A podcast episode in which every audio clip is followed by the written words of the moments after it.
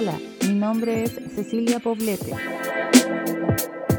Este es el podcast de IGEA Salud, conversando con calidad.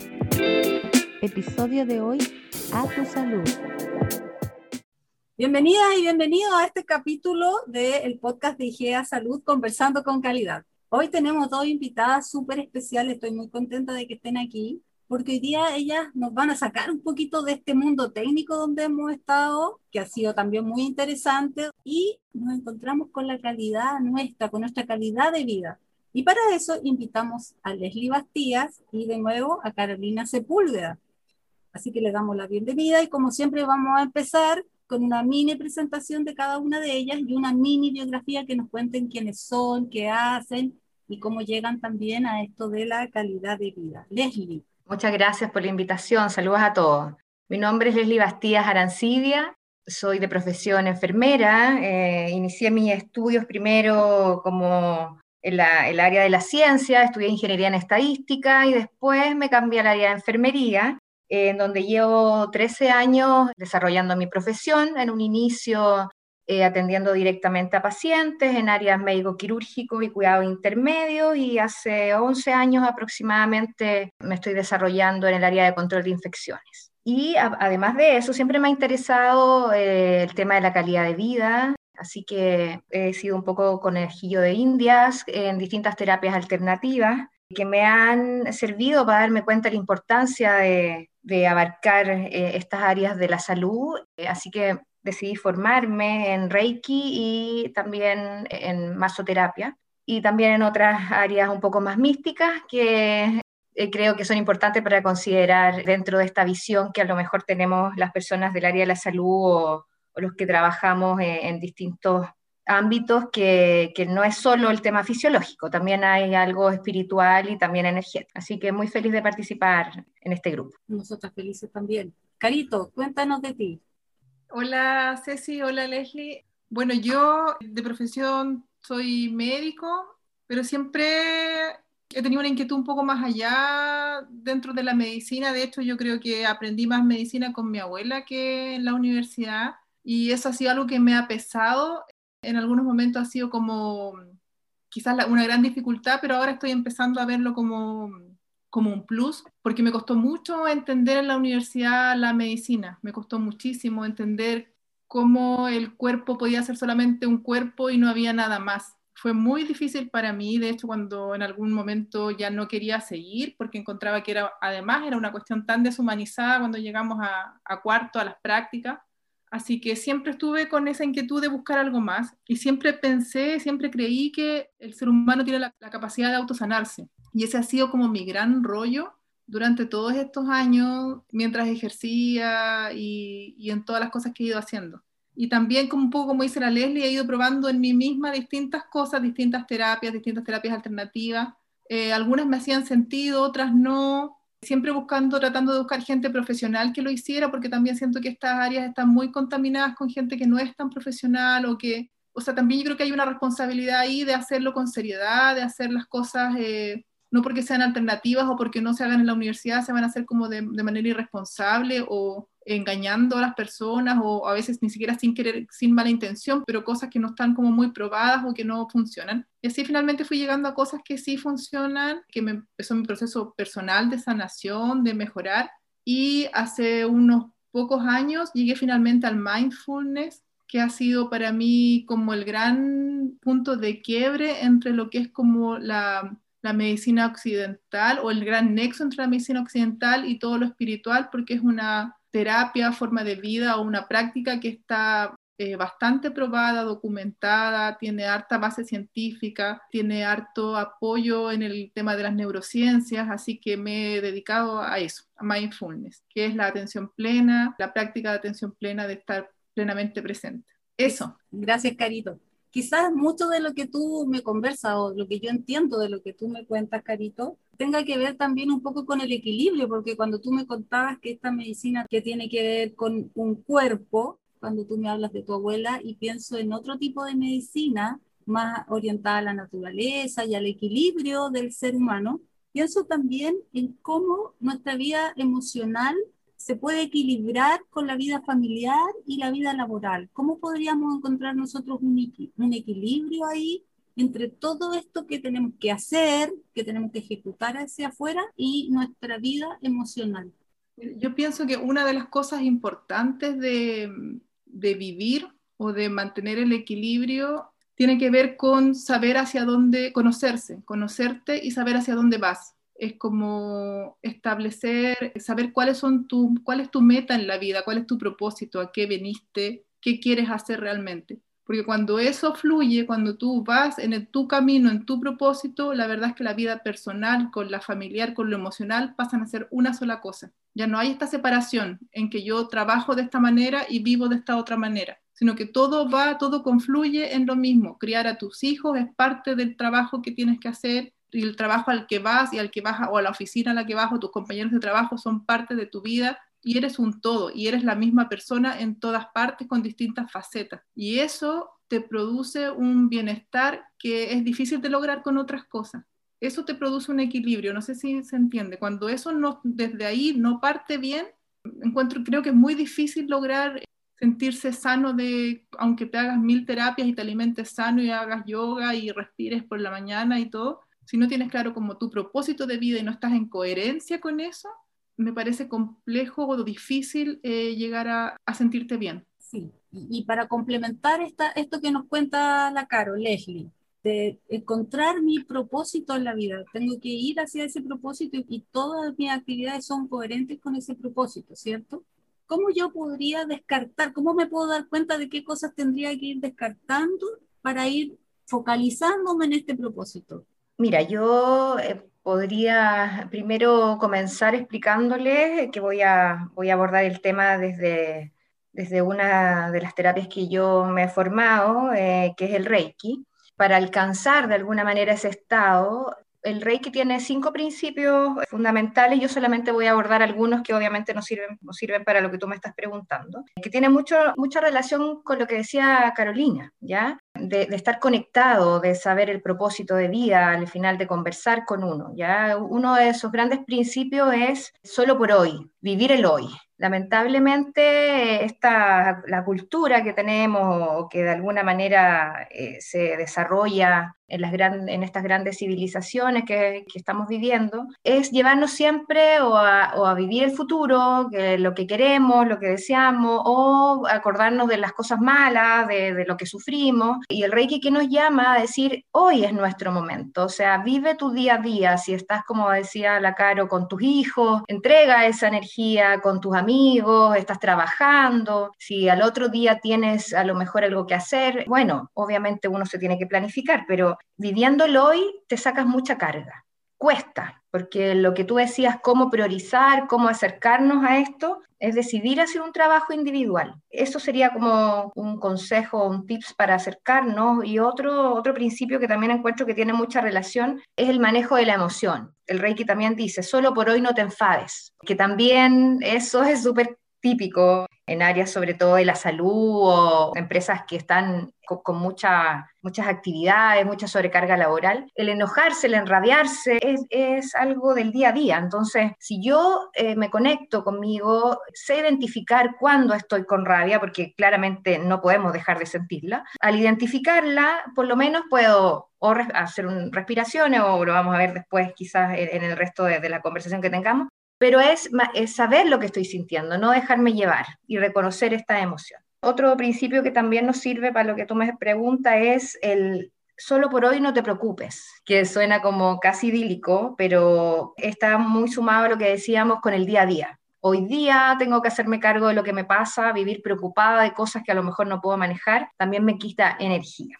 Y el último principio que yo creo que también nos puede servir para, para empezar este camino es el agradecimiento agradecer todos los momentos que, que, nos brinda la vida, cosas tan básicas como tener agua caliente en la mañana, como tener comida, como estar vivos, eh, algo tan sencillo que claramente es muy difícil eh, poder llevarlo eh, a cabo en el día a día, pero si uno se concientiza y lo hace, es mágico casi lo que uno siente en relación a, a la energía, lo positivo, porque ya al agradecer conlleva una energía bastante potente.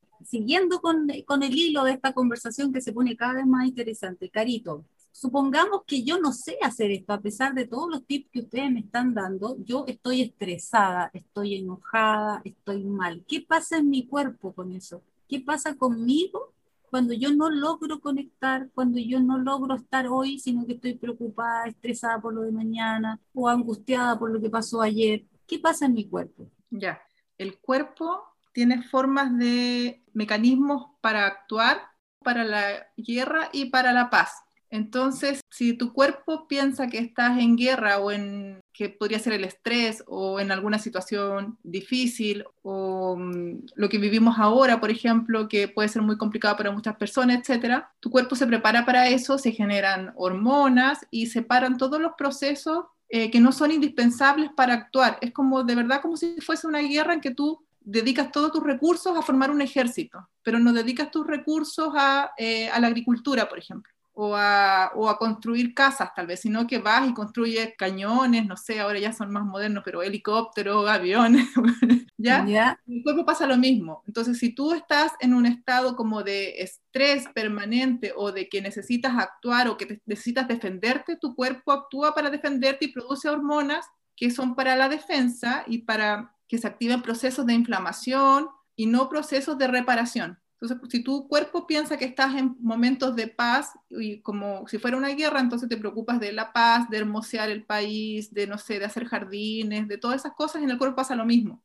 Y en esos momentos de paz en que está tu cuerpo en tranquilidad, bajan todas estas hormonas, que principalmente es el cortisol, la adrenalina y todas estas hormonas que son de estrés, bajan y se producen otras hormonas u otras sustancias que van en pro de la reparación. Entonces se eliminan células eh, muertas, se eliminan células de cáncer, que nosotros todos los días producimos células cancerosas, pero tu cuerpo las elimina, tu sistema inmunitario sabe eliminarlas y se va controlando eso. Entonces se va controlando la inflamación, se detienen los procesos inflamatorios y empieza todo lo que es reparación, regeneración, etcétera. Entonces, no sé si esa metáfora ayuda como a entender como si vivimos permanentemente en guerra o en, estrés, la verdad es que no, nuestro cuerpo empieza a, como a carcomerse solo, o sea, perdemos hueso, perdemos músculo, perdemos proteína, perdemos neuronas, conexiones neuronales, o sea, muchas cosas que tu cuerpo no, no tiene la posibilidad de repararse.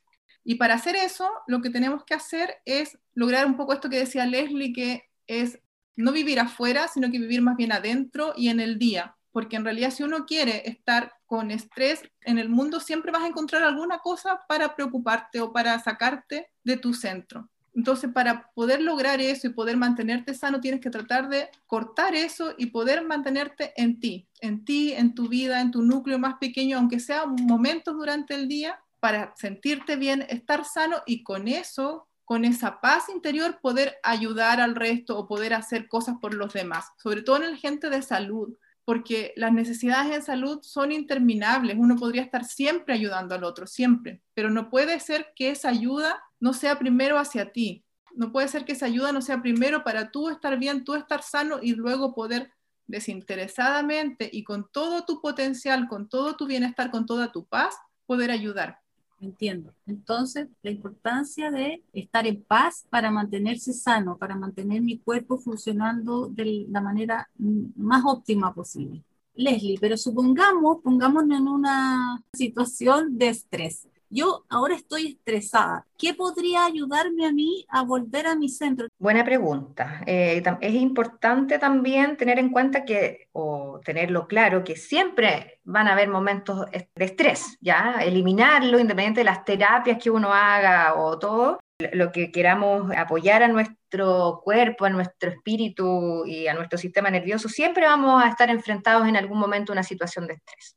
Y lo primero que hay que hacer bajo lo, que yo he, experimentado y también leído, es primero estar conectado con uno mismo para saber que está estresado, porque muchas veces eh, tú no te das cuenta. Eh, estás ansioso, te da rabia, eh, te pones a comer. Entonces, tratar de conectar con tus sentimientos o, con tus sensaciones. ¿Qué, ¿Qué, me está pasando? tengo eh, siento las pulsaciones más altas, eh, tengo ganas de llorar, tengo rabia. Entonces lo primero es identificar, estudiarme, conocerme, porque uno conoce a veces mucho del trabajo que realiza, de la profesión, pero conocerse internamente es un trabajo. Eso es lo primero y después, cuando ya reconocemos la situación, es tomarse un tiempo eh, para respirar, puede ser una respiración consciente o simplemente darse un tiempo, levantarse del, lugar que uno está, caminar, ya salir a, tomar agua, eh, de alguna manera desconectarse con esa sensación, aunque sea por unos minutos.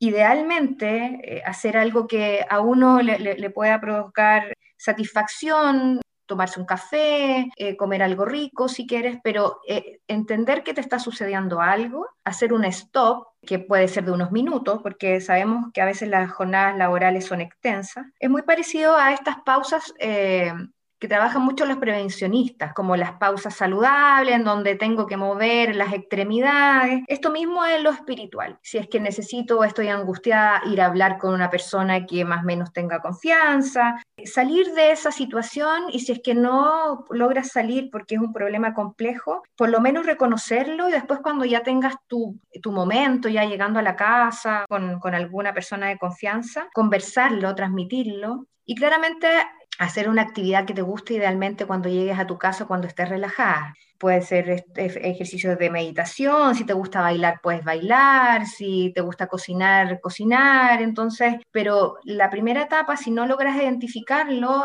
comienzas a vivir en un estado de estrés continuo sin darte cuenta. Eh, y después de eso, que lo recalcaría nuevamente, es hacer la pausa. Y hacer la pausa es hacer la pausa. Es como cuando las personas dicen, no, yo hago ejercicio porque camino todo el día. No, el ejercicio se tiene que hacer pensando en que estoy haciendo ejercicio. No puedo mezclar todas las cosas. Darme un momento para mí, para, para mí, regalármelo y si es que necesito ayuda, compartirlo con alguien que sea de mi confianza.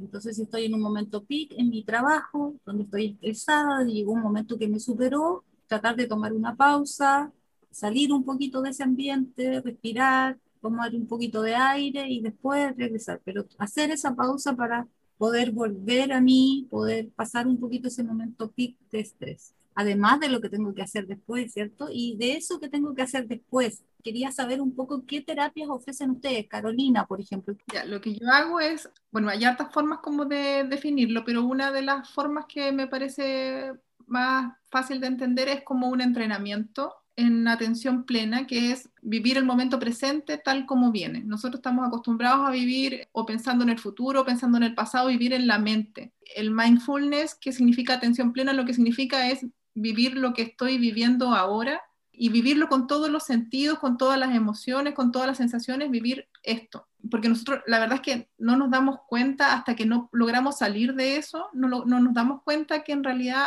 en cada cosa que hacemos siempre estamos con la cabeza en otra parte. Y eso nos lleva a perdernos como la riqueza de la vida, la riqueza de las emociones. Yo llegué a esto también porque me pasaba mucho, por ejemplo, que tenía muchas ganas de, no sé, poder estar con mis hijos y cuando estaba con ellos, como que estaba pensando, no, es que tengo que lavar la ropa y después estaba lavando la ropa y tenía pena porque no podía estar con mis hijos. Y después, entonces siempre como que no estaba en el lugar. Y eso me pasaba como en muchos aspectos, en muchas áreas de la vida, hasta que un día dije así, yo creo que necesito cambiar, necesito otra cosa. Y así llegué a esto. Es un entrenamiento. Nosotros, los niños lo tienen en forma natural. Los niños juegan y juegan. Los niños se enojan y se enojan. Los niños se ríen y se ríen. Nosotros como adultos, y de hecho también me pasa que como mamá, me he ido dando cuenta de cómo vamos mal enseñando a los niños o enseñándoles a apurarse, a que come apurado, que ponete la ropa luego, que haz esto, que déjate de jugar, que y lo vamos sacando de esa concentración y esa forma tan linda que tienen ellos de vivir tan natural y nosotros los vamos sacando de ahí o vamos como adelantándole ya estás haciendo esto pero, pero después tienes que hacer esto otro.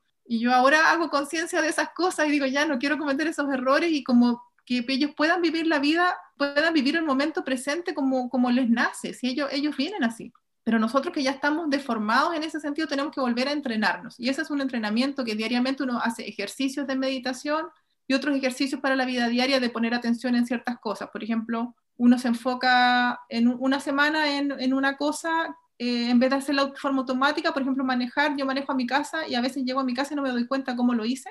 Entonces, yo digo, ya, esta semana lo voy a hacer de manera consciente. También puede ser en el trabajo, por ejemplo. Eh, yo antes de contestar una llamada voy a respirar tres veces o voy a poner una alarma dos o tres veces durante el día y en ese momento voy a eh, poner atención en mi cuerpo, voy a respirar y voy a poner atención en qué estoy sintiendo. Y así uno se va entrenando, es como ir al gimnasio todos los días, pequeños entrenamientos, hasta que después de algunas semanas uno dice, ah, wow, sí, algo cambió, algo me estoy dando cuenta de ciertas cosas.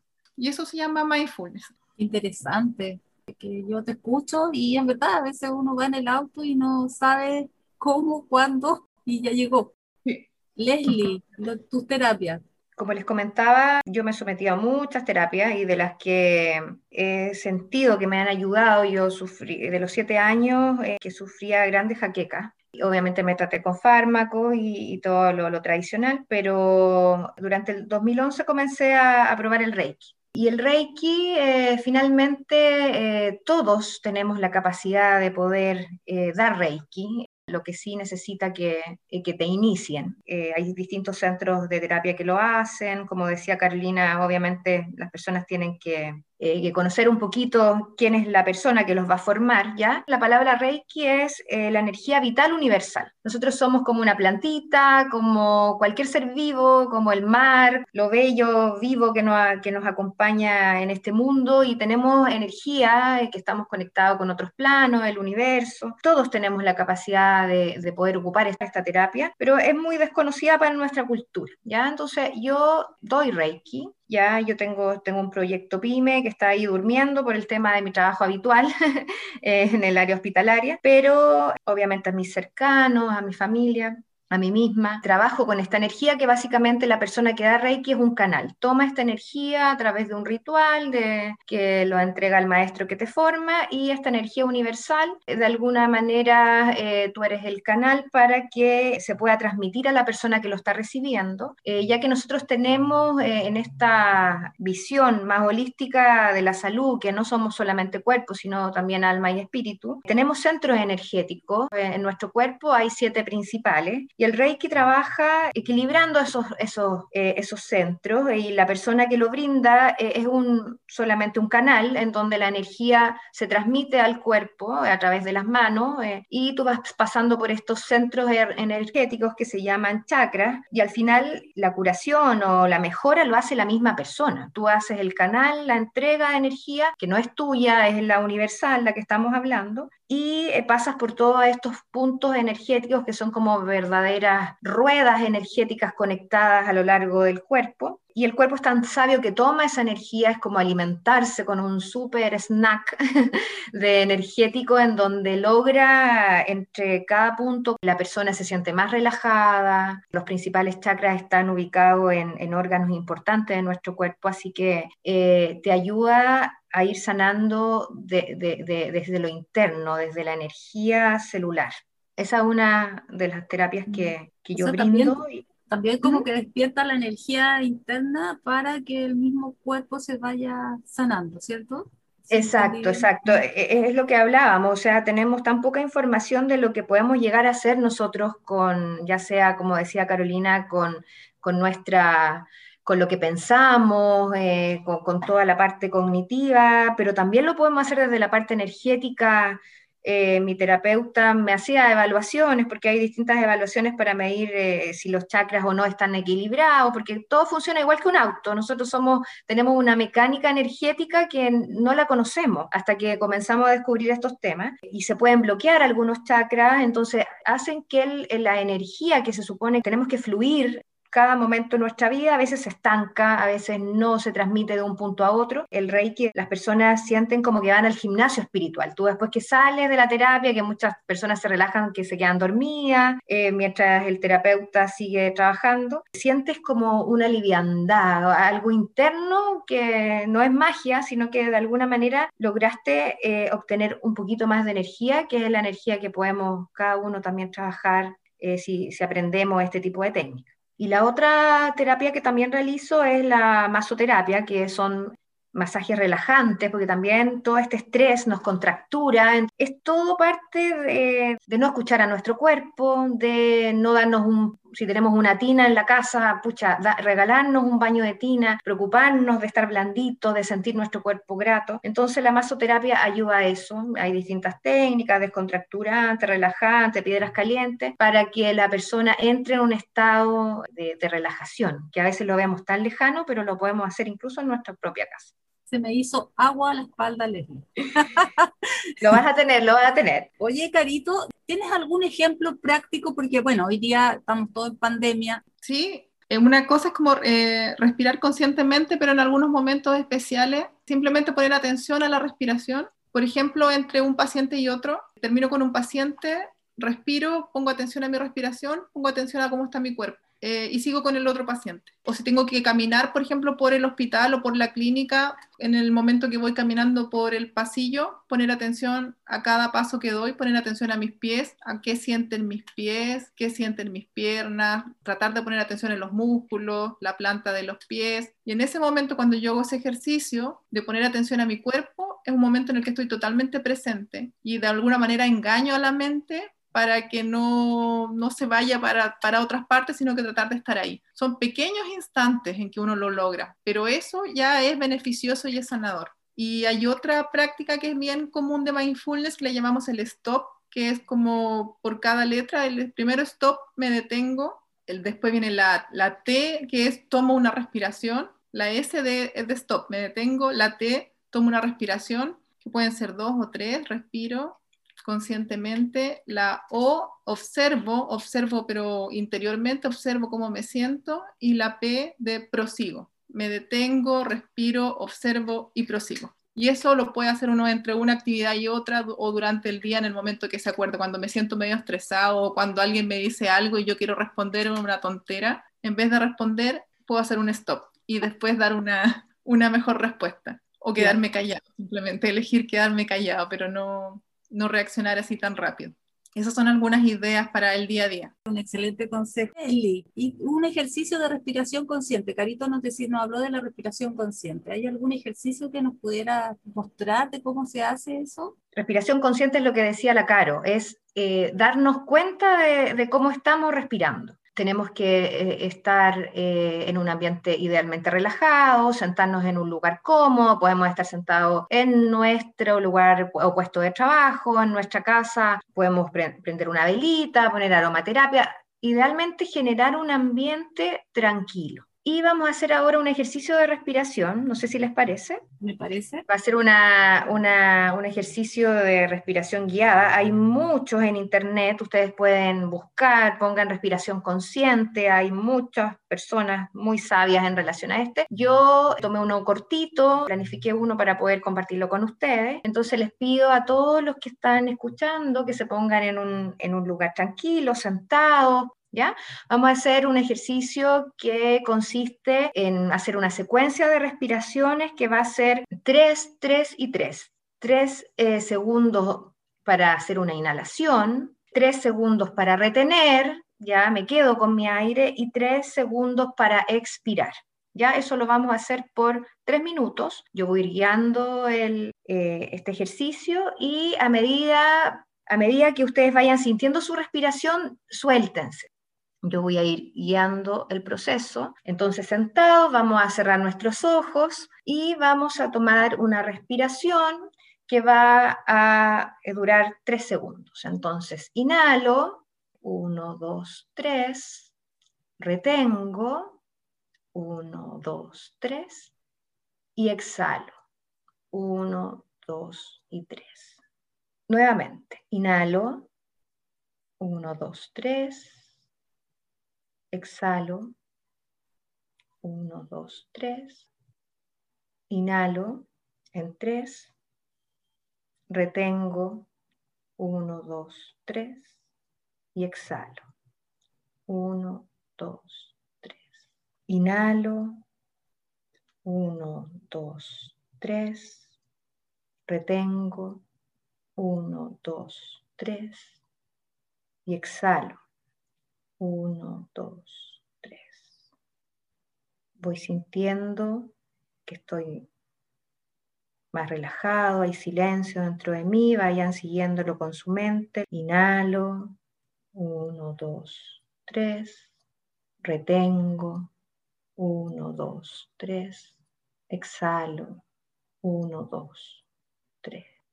Suelten su cuerpo, sientan, siéntanse que están disfrutando esta, este ejercicio. Sientan el silencio dentro de ustedes, la conexión con su corazón. Inhalo, uno, dos, tres. Retengo, uno, dos, tres. Exhalo, uno, dos, tres. Inhalo, uno, dos, tres. Retengo, uno, dos, tres. Exhalo, uno, dos, tres. Ahora les pido que lentamente abran sus ojos, entrelacen sus manos, estírense como, como que estuviéramos despertando en la mañana, estiren sus brazos, eh, muevan sus dedos. Espero que se hayan conectado y este ejercicio idealmente repetirlo cuantas veces ustedes quieran. Hay ejercicios de 10 o 15 minutos, nosotros lo hicimos en 3, en tres minutos y eso claramente lo podríamos hacer en, durante nuestra jornada laboral. Gracias. Muchas gracias. Quedamos relajadas. Oye, me encanta, me encantan las dos, no sé cómo lo voy a hacer para repartir mi tiempo para ir a la costerapia, porque me A propósito de eso, y que mucha gente tiene que estar igual que yo, quiero preguntarle los datos. ¿Cómo nos podemos contactar, Caro, contigo? Ya, de mindfulness, la verdad es que uno puede entrenarse solo. Perfectamente, hoy en día hay un montón de información en Instagram, en YouTube, hay meditaciones, simplemente uno tiene que armarse un calendario y puede ordenarse, dejar tiempo, o de mindfulness simplemente hay ejercicios, hay libros muy buenos también, el doctor John Kabat-Zinn tiene un libro Mindfulness en la vida cotidiana y hay otro de la doctora Ruth Baer que se llama Mindfulness, el camino de la felicidad.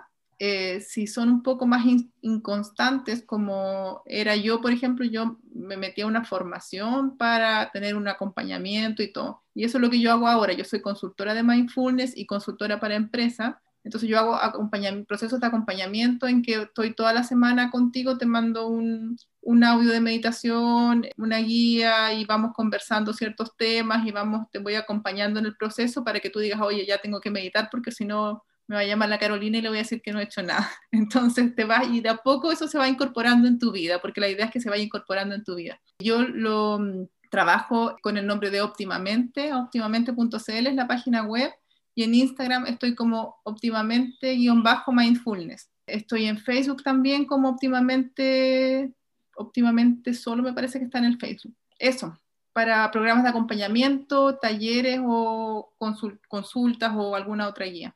Bien, óptimamente. Instagram, Facebook, y en la página web. Y Leslie, ¿a ti dónde te encontramos?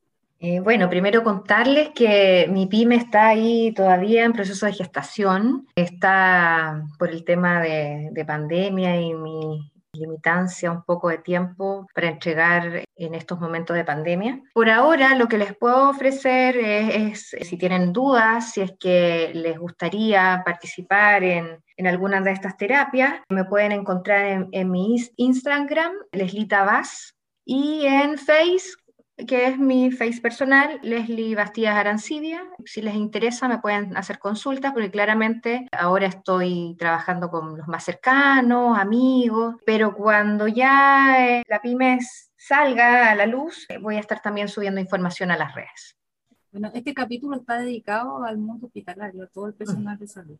Así que, bueno, ya estamos terminando el capítulo y me queda pedirles un mensaje final a ambas y se pasaron, yo encontré este capítulo maravilloso. Qué mejor tema, cómo cuidar de nosotros. Carito, la dejo a ustedes con el mensaje final, la despedida. Bueno, gracias Ceci por, por esta conversación, gracias Leslie también. El mensaje es, bueno, un saludo para las personas que, están, que han estado trabajando todo este tiempo directamente con, con los pacientes y, y sabemos lo, difícil que ha sido para todos en realidad, pero especialmente para ellos, así que va con harto cariño como todo este trabajo que estamos tratando de, plasmar hoy día en, este, en esta conversación. Y esperamos que les sirva y que, bueno, busquen ayuda, que, si necesitan, si se dan cuenta que necesitan, que busquen ayuda, que hay, hay mucha gente tratando de aportar desde, desde otras áreas y, hacerse cargo de, nuestra salud, de nuestra felicidad, de nuestro bienestar es un trabajo de, de todos los días en realidad. Así eso. Muchas gracias. Leslie. Eh, gracias primero a ustedes por la invitación, a, la, Carito y gracias Ceci. Bueno, también me sumo al saludo eh, de todas las personas que han, eh, han estado trabajando en forma, no sé cómo llamarlo, un esfuerzo gigante de, todos, de, de, todos los que estamos cumpliendo diferentes funciones, porque no solo la primera, ni la segunda, ni la cuarta línea se han, eh, se han esforzado en esto, sino que las familias de cada una de las personas ha sido eh, un sacrificio importante. ¿Y qué les podría decir a todos los que están escuchando? Primero, que se conecten, hay que conectarse con uno mismo, traten de hacer cosas durante el día que, los llenen de alegría, eh, obviamente si quieren tomar una terapia, sería ideal, pero si no pueden por distintas razones, hagan cosas que, disfruten, si disfrutan su familia, si disfrutan eh, plantar, bailar. Hay tantas cosas que cada uno, hacer un curso, tejer, o sea, hay cosas sencillas los invito a planificar su vida en el día a día en base a este, este no, sé si es nuevo, pero esta manera de pensar que de alguna manera nos ayuda a tener un día a día menos pesado, más positivo y, que eso que uno lo practica se transmite, o se transmite a la familia, se transmite al equipo de salud, si vibramos todo en esta, en, esta frecuencia un poco más sensible, se nos va a ser más fácil todo lo que estamos viviendo. Entonces los invito a conectarse, a, acudir a las personas que tienen mayor confianza, pero también eh, no dejarse llevar sin estar conectado con su ser interior. Bueno, yo les puedo decir que hoy disfruté la conversación con ustedes, estoy muy contenta de que hayamos podido sacar este capítulo. Así que muchas gracias, Carito, Leslie, y hasta la próxima. Gracias, gracias por la invitación. En el capítulo de hoy, el mensaje es, bueno, un saludo para las personas que, están, que han estado trabajando todo este tiempo directamente con, con los pacientes y, y sabemos lo, lo, difícil que ha sido para todos en realidad, pero especialmente para ellos, así que va con harto cariño como todo este trabajo que estamos tratando de, de plasmar hoy día en, este, en esta conversación los invito a planificar su vida en el día a día en base a este, este no, sé si es nuevo, pero esta manera de pensar que de alguna manera nos ayuda a tener un día a día menos pesado, más positivo y, que eso que uno lo practica se transmite, se transmite a la familia, se transmite al equipo de salud. Gracias por escucharnos. Nos encantaría poder recibir tus comentarios puedes mandarnos un correo a